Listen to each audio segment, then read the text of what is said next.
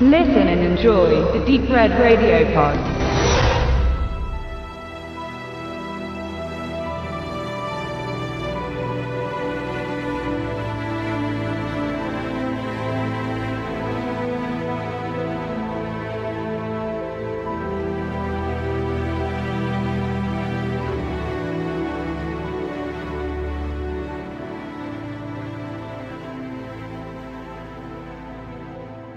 Ja, wir reden heute über einen Film und wir müssen sagen, es ist der ganz falsche Wochentag. Heute ist Dienstag, oder? Ist heute Dienstag, ja.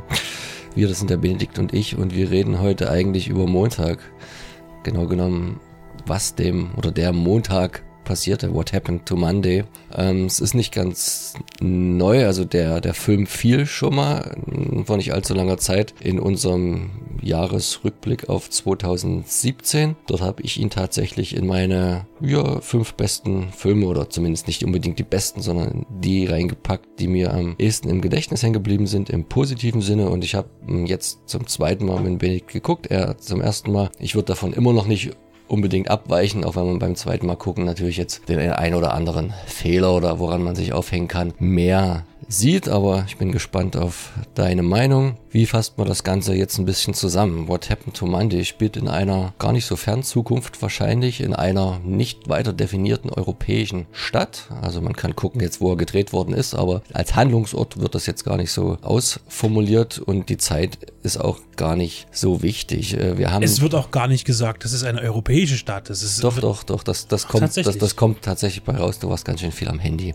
ähm, Nein, aber es ist gar nicht weiter wichtig. Der Film spielt so ein bisschen in zwei Zeitebenen. Also natürlich in der, in der Hauptzeit, wo die Monday eine erwachsene Frau ist, genau wie ihre Schwestern, aber er springt immer mal wieder zurück und zeigt auch die Anfänge dieser interessanten Familie, möchte man nennen. Denn wir haben eine krasse Überbevölkerung, durchaus eine Thematik, die äh, wirklich relevant ist und gibt dann so eine, eine Firma oder ein, ein, ein Büro, eine Behörde, die dafür sorgt, dass dieser Überbevölkerung äh, einhergeboten wird, indem immer pro Familie nur ein Kind zugelassen bleibt und die anderen werden in einen gewissen Kryoschlaf versetzt. Das ist jetzt natürlich eine Prozedur, die nicht von jedem mit, mit Jubel und Aufschrei entgegengenommen wird und genauso von dem älteren Herrn Seltman, dessen Tochter bei der Geburt von Siebtling stirbt und der Opa hat die Geburt nicht angemeldet, wie es eigentlich gang und gäbe ist, und versucht jetzt die Enkeltöchter alle durchzubringen mit einem, ganz interessanten Schema. Er sagt hier, ihr seid sieben, wir benennen euch einfach nach den Wochentagen und er trainiert sie ab einem gewissen Alter darauf. Jeder darf nur an dem Tag des Namens das Haus verlassen, muss dabei aber immer wieder die gleiche Rolle spielen, sodass die ganze Geschichte nicht auffällt. Und irgendwann, 30 Jahre geht's gut, zu kleinen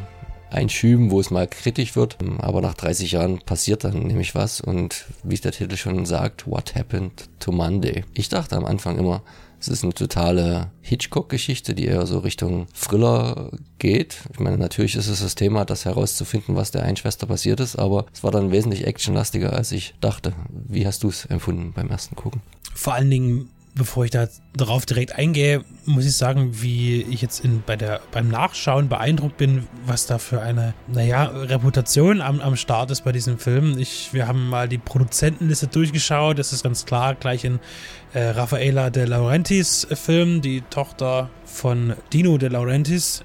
Da muss man, glaube ich, nichts zu sagen. Ein großer Produzent, der über Jahrzehnte lang den europäischen und internationalen Markt mit Unterhaltungsfilmen dominiert hat. Fast ausschließlich mit Unterhaltungsfilmen, Genrefilmen. Und es ist noch ein gewisser Matthew Fighthans am Start. Und Fighthans ist ein Name, der ist auch bekannt, und zwar dessen Vater Buzz hat auch einen Großteil der bekannten großen Actionfilme der 80er Jahre mitproduziert. Sei es nun äh, auch dann in den 90er noch fortführend. Äh, Rambo zum Beispiel ist dabei, Total Recall. Und das ist natürlich für mich jetzt wieder fasziniert. Ist übrigens auch wiederum der Sohn, also der Stiefsohn von Rafaela de Laurentiis. Das heißt, Bas und Rafaela sind wohl verheiratet. Und das finde ich immer spannend, solche, solche Dinge, wo Leute wieder auftauchen, so Namen auftauchen, wo man mit äh, wirklich großes Kino mit verbindet.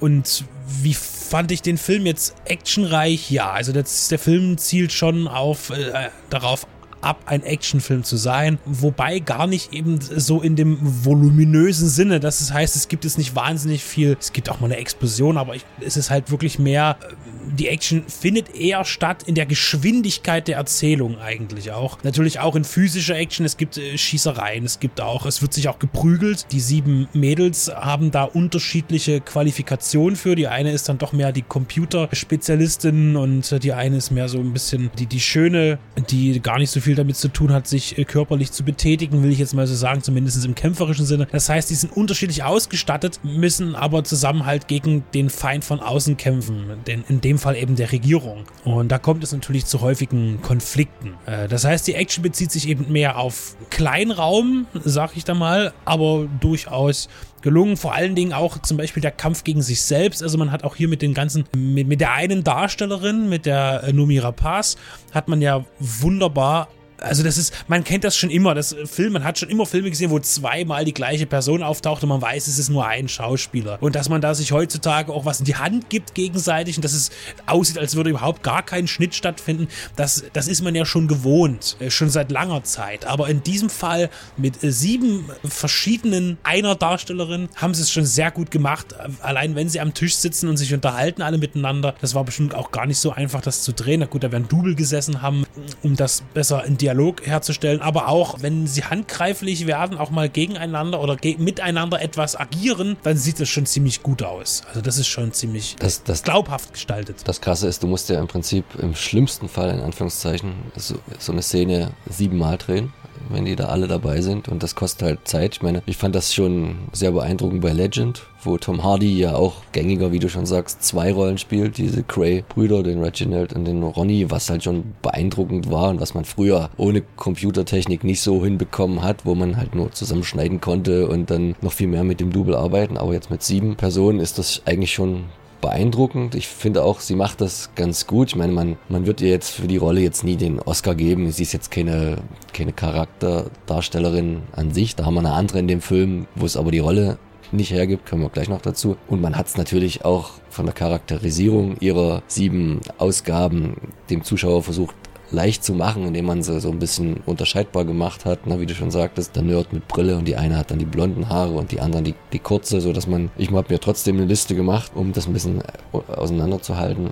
Aber ich finde, das ist schon eine ganz gute Leistung und denke ich auch organisatorisch, wo man schon auch aufpassen muss vom Schnitt her. Man guckt ja dann bei so einem Film auch immer gerade, war da jetzt ein Fehler, hat man auf die Kleinigkeiten geachtet und da findet man sicher eine Menge, wenn man jetzt sich darauf fokussieren möchte. Ähm, wir haben noch mehr, ich sprach schon an, große Darsteller in kleineren Rollen, ob es das jetzt Not getan hätte. Einmal ist das Glenn Close als so die Vorsitzende dieser Behörde, die für äh, den Kryoschlaf der überzähligen Geschwister zuständig ist und den Willem Defoe als, als Opa in den Szenen, wo die, die Mandy und ihre Schwester noch so kleine, sagen wir mal, siebenjährige Mädels sind, der halt für dieses System letztendlich zuständig war, um die Schwestern am Leben zu halten. Glenn Close sieht um, extrem jung und zurechtgemacht aus, wo man sich eigentlich fragt, warum? Weil ihre Rolle spielt gar nicht so sehr in zwei Zeitebenen, so dass es notwendig gewesen wäre, sie so einem sehr künstlichen Alterungsprozess zu unterwerfen. Hast du eine Erklärung dafür? Sie sieht wirklich äh, wie am Computer entworfen aus. Irgendwie. Ja. Also auch mit der, mit der Perücke, äh, die sie, also, äh, die sie anscheinend trägt, irgendwie wirkt sie halt sehr, sehr unecht. Vielleicht ist das eben auch, soll es eine gewisse Symbolkraft haben, sagen, in, wer sich's leisten kann oder in den größeren Kreisen. wer dann ins Alter kommt, sieht dann eben so aus, weil man eben sich den, den, den Luxus gönnt, sich da irgendwie äh, verjüngen zu lassen. Ich weiß es nicht. Es, es ist wirklich merkwürdig, weil darauf auch nicht Bezug genommen wird. Im Gegensatz zu Willem Dafoe ist dann wiederum der einfache Mann von der Straße, sag ich mal, und der sieht eben aus, wie er aussieht in seinem Alter. Also er ist einfach Eine normal. Opa halt, ne? Ja. ja. Aufgefallen ist mir auch noch, nur aus dem Augenschein, der äh, Paul Sverre Hagen, der norwegische Darsteller, mir eigentlich nur einmal begegnet in Kraftidioten der in Deutschland einer nach dem anderen hieß oder heißt, ist mir aber trotzdem im Gedächtnis geblieben. Also hier auch eine internationale Rolle für diesen Mann. Es ist allgemein ein sehr internationaler Film. Also man hätte jetzt sagen können, äh, der Film an sich ist wahrscheinlich sehr europäisch, eine europäische Großproduktion. Jetzt hat man halt noch die Glenn Close und Willem Dafoe, die zwei amerikanischen Darsteller mit reingeschmissen. Und aber der Regisseur ist halt Tommy Wirkola, Finne. Der hat jetzt noch nicht so viel Großes gemacht. Also den meisten äh, hierzulande sollte wahrscheinlich durch die beiden Dead Snow Filme, Teil 1 Dead Snow und Teil 2 Dead Snow versus bla bla bla bekannt sein und vor allen Dingen dann durch Hänsel und Gretel, der ja, glaube ich, hier im Harz gedreht worden ist. Zumindest Hab, auch in deutschen Studios ja, gedreht und wurde. Und in deutschen Wäldern ähm, auch so, hat er so ein bisschen auf sich aufmerksam gemacht, aber das war alles noch nicht so in den Größen. Wir haben jetzt bei der IMDB gerade mal nichts zum Budget gefunden. Box Office Mojo Box Office Mojo, Mojo.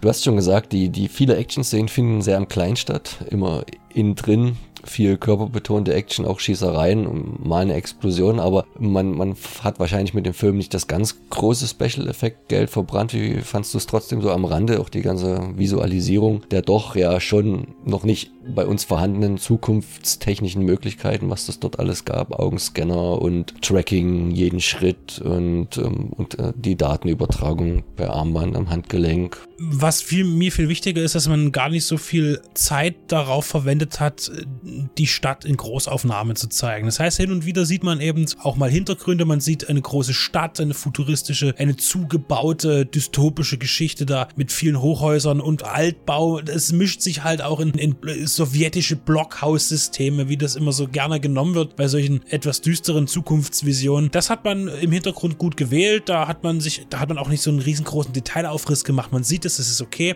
Und man ist aber auch nicht darauf bedacht, ständig das zu zeigen. Und damit verzichtet man ja logischerweise intelligenterweise darauf, da immer wieder groß was äh, sich bemühen zu müssen, das zu zeigen. Man weiß es, man hat es gesehen, es ist da. Der ganze wirkliche Ostblock-Charme, der dort äh, wieder in den ganzen in, in, den Nahaufnahmen der Häuser und den, den, den, den Gassen, den Straßen entsteht, ist durch die Originalschauplätze zu verantworten. Hier für mich ganz klar auch eine Verbindung, eine optische zu Equilibrium, der ja ein Remake mehr oder weniger von Fahrenheit 451 war. Gibt es jetzt schon wieder ein Remake, habe ich äh, neulich gesehen. Also ein beliebtes Thema.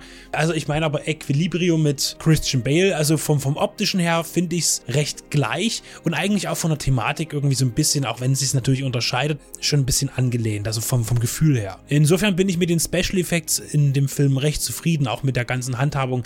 Äh, solche Sachen wie diese Armbänder und auch diese Augenscanner, das ist ja heute Spielerei, das, das machen die mit Windows 95 irgendwo ganz schnell fertig. Das ist ja alles schon da und das haben die auch gut eingesetzt und das funktioniert auch. Ich möchte noch mal kurz zu den zwei Namen des Skriptes zurück nochmal mich orientieren. Und zwar hätten wir da Max Botkin, der, also es haben beide nicht so viel auf dem, auf dem Kerbholz bislang. Also Max Botkin ist einer der Autoren des Skripts ist wirklich bislang kaum aufgefallen und dann noch äh, Carrie Williamson, die auch, äh, das ist ihr erstes richtiges Drehbuch und sie hatte äh, Erfahrung gesammelt als Assistentin von Andrew Davis am Set von Collateral Damage mit Arnold Schwarzenegger. Das war so ihr erster Einstieg und sie hat seitdem auch nicht viel gemacht. Es ist natürlich krass, die Spanne seit dem Film bis heute was machen die Leute zwischendurch? Ähm, ja, aber jetzt eben auf einmal vielleicht das Skript ein großer Wurf und Interesse. Die Story ist ja auch interessant. Das ist, da kann man viel draus machen. Und äh, mir hätte vielleicht auch ein bisschen mehr, vielleicht ist es über, durch die Mischung von Action und vielleicht durch die mehr auftretende Action kommt diese Tiefe eigentlich gar nicht so richtig zum Vorschein, was man hätte machen können mit sieben Charakteren. Wobei man sagen muss, dass die Hauptdarstellerin Numi Rapaz auch wunderbar emotionale Szenen hat wenn ich jetzt sage, es ist jetzt kein Geheimnis, dass jetzt auch mal eine stirbt von den, von den Damen und ähm, dass dann auch wirklich eine, ein hervorragendes Schauspiel stattfindet. Sie ist ja auch eine, eine gute Schauspielerin. Das ist ja meiner Meinung nach auch die, die große Stärke, hatte ich ja schon in unserem Jahresrückblick angedeutet, dass der Film weit weg ist, da zu versuchen, die alle irgendwie positiv durchzubringen und so alle Hollywood-Schinken und nur die, nur die unwichtigen Charaktere sterben. Also hier wird hart Federn gelassen und da geht er extrem kompromisslos um mit ein paar, ich, wir verraten jetzt mal nicht die Wochentage, der Schwestern und aber so ist es auch. Alles andere wäre Blödsinn gewesen, was die Situation angeht, in der sie sich letztendlich befinden. Und da, da beißt die eine oder andere ins Gras und das ähm, zum Teil sehr, sehr tragisch. Und äh, das ist immer eigentlich was Positives, wenn ein Film sich nicht scheut, auch mal seine Darlings zu killen, wie es das, so schön heißt. Das ist die Konsequenz einfach. Ja. Die Konsequenz, das durchzuziehen. Denn es gibt nichts Schlimmeres, wenn, wenn man am Verlauf des Films schon merkt, dass es auf ein Happy End hinausläuft, weil eben irgendwie alle äh, wichtigen, relevanten Personen verschont werden. Das gibt es ja auch häufiger, dass man sagt, ja, ja, okay, jetzt hätte man, das wäre jetzt, das wäre es gewesen, das hätte dem Film die richtige Dramatik gegeben, aber man lässt es eben aus. Und das wird hier, man, man kann jetzt wiederum sagen, es gibt ja genügend, aber wie man es nimmt, ja. Es ist äh, gut gemacht die Idee ist, ist nicht schlecht. Irgendwie fehlt mir noch so der gewisse Punkt zu sagen, dass es ein, ein hervorragender Film ist, aber auf keinen, auf keinen Fall ist es ein, ein schlechter Film. Er bietet ein, ein bekanntes Szenario an. Ich meine jetzt äh, vom, vom, wie ich schon sagte, erinnert mich an Equilibrium. Erinnerung ist da zu anderen Filmen, die einen ähnlichen Look wählen, aber von der Story her mit der, mit der Masse. Es gab immer schon Dreifachrollen, Vierfachrollen, auch durch Zeitreisefilme, wo auf einmal drei, vier Personen auf einmal da waren. Jetzt erst kürzlich in Reset, dem chinesischen Blockbuster. Aber das ist ja nochmal eine ganz andere Geschichte, eben aus einer viel gebärenden Frau auf einmal, was ja mit Ernährung einhergeht, auch ein interessantes Thema. Wie kommt es eigentlich zu diesen ganzen Vielgeburten auf einmal? Das wird auch in dem Film erklärt durch Ernährung und äh, künstliche Ernährung, Herstellung von, von, von Obst und Fleischwaren, was auch immer. Daher kommt das ja eigentlich das ganze Gesetz, das nur die Einkindpolitik, weil so viele Fehlgeburten stattfinden. Und insofern finde ich die Kombination nicht schlecht. Auch der Look ist in Ordnung. Ich denke, hier wäre wieder ein Beispiel dafür. Ich denke, er wird eben nicht die Masse gekostet haben. Es wird natürlich ein amerikanischer Film sein mit einer großen Beteiligung von europäischen Ländern und Finanzierung. Aber hier eben keine 200 Millionen Dollar Produktion. Geht aber optisch auch in die Richtung, weil... Die Rechte für den amerikanischen Markt hat übrigens Netflix gekauft, die Verwertungsrechte fürs Heimkino. Was du schon sagtest, ich finde das schon vom Ansatz her eine ganz gute neue Idee, aber man merkt natürlich auch immer die Versatzstücke, wo man sich in Anführungszeichen bedient hat. Ne? Also wenn jetzt so ein, so ein, so ein Eye-Scanner ausgetrickst wird, in dem jemanden ein Auge entnommen wird oder die Ratte gegessen wird, dann erinnert das beides nicht zufällig sicher an Demolition Man, der ja auch in einem gewissen Zukunftsszenario spielt, wo es Parallelen gibt, auch wenn die große Geschichte natürlich eine, eine ganz andere ist. Aber das ist auch völlig legitim. Man kann sich nie in jedem einzelnen Punkt selbst erfinden und äh, gut geklaut ist manchmal besser als dumm ausgedacht. Und Minority Report. Genau, da das Auge. Auge. Also ja. auch nichts Neues vom, vom Thema her, aber wenn Aber die Zusammenstellung macht es am ja. Ende und mit zwei Stunden funktioniert er trotzdem ganz gut. Er ist also jetzt nicht, nicht zu lang. Er hat ja verschiedene Stationen auch. Es geht ja erst nach einer halben Stunde richtig los mit dem Verlust der einen Person. Das heißt, man baut auf und dann geht es eben über in den, in den anderen, in das andere Stadium des Films. Das heißt, die zwei Stunden sind angebracht. Es gibt auch, gibt auch nackte Haut und Brust zu sehen. Also die Also für die, Nomi, die jetzt noch nicht überzeugt sind. Die, die Nomi hat sich da glaube ich noch nie so äh, prüde getan, wie es vielleicht meine andere Kollegin macht. Die hat ja schon immer mal blank gezogen. Europäer. Ja, also vielleicht doch mehr europäische Filme als amerikanische, wer weiß. Nee, also da, ich finde, man muss ihn sicher nicht wie ich jetzt äh, in seine Top 5 des letzten Jahres setzen, aber ist auf jeden Fall äh, oben mit anzusiedeln und da hat Splendid ganz gut zugegriffen. Wir kriegen ja sonst nicht so viele äh, Rezensionsexemplare von den Kollegen. Diesmal haben wir es bekommen. Äh, hat sich, denke ich, ganz gut gelohnt und äh, durchaus weiter zu empfehlen. Also man kann auch sagen, dass der Regisseur von Hänsel und Gretel einen gewissen Schritt auch nach vorne gemacht hat. Absolut. Dass er actionreich inszenieren kann, das hat der die Märchenvariante schon gezeigt, aber das war jetzt schon noch eine, eine, Spur weiter und auch mit einer gewissen gesellschaftskritischen Note mit drin, die ja dann so einen Film gleich noch ein bisschen mehr veredelt als die pure Unterhaltung. Bis demnächst.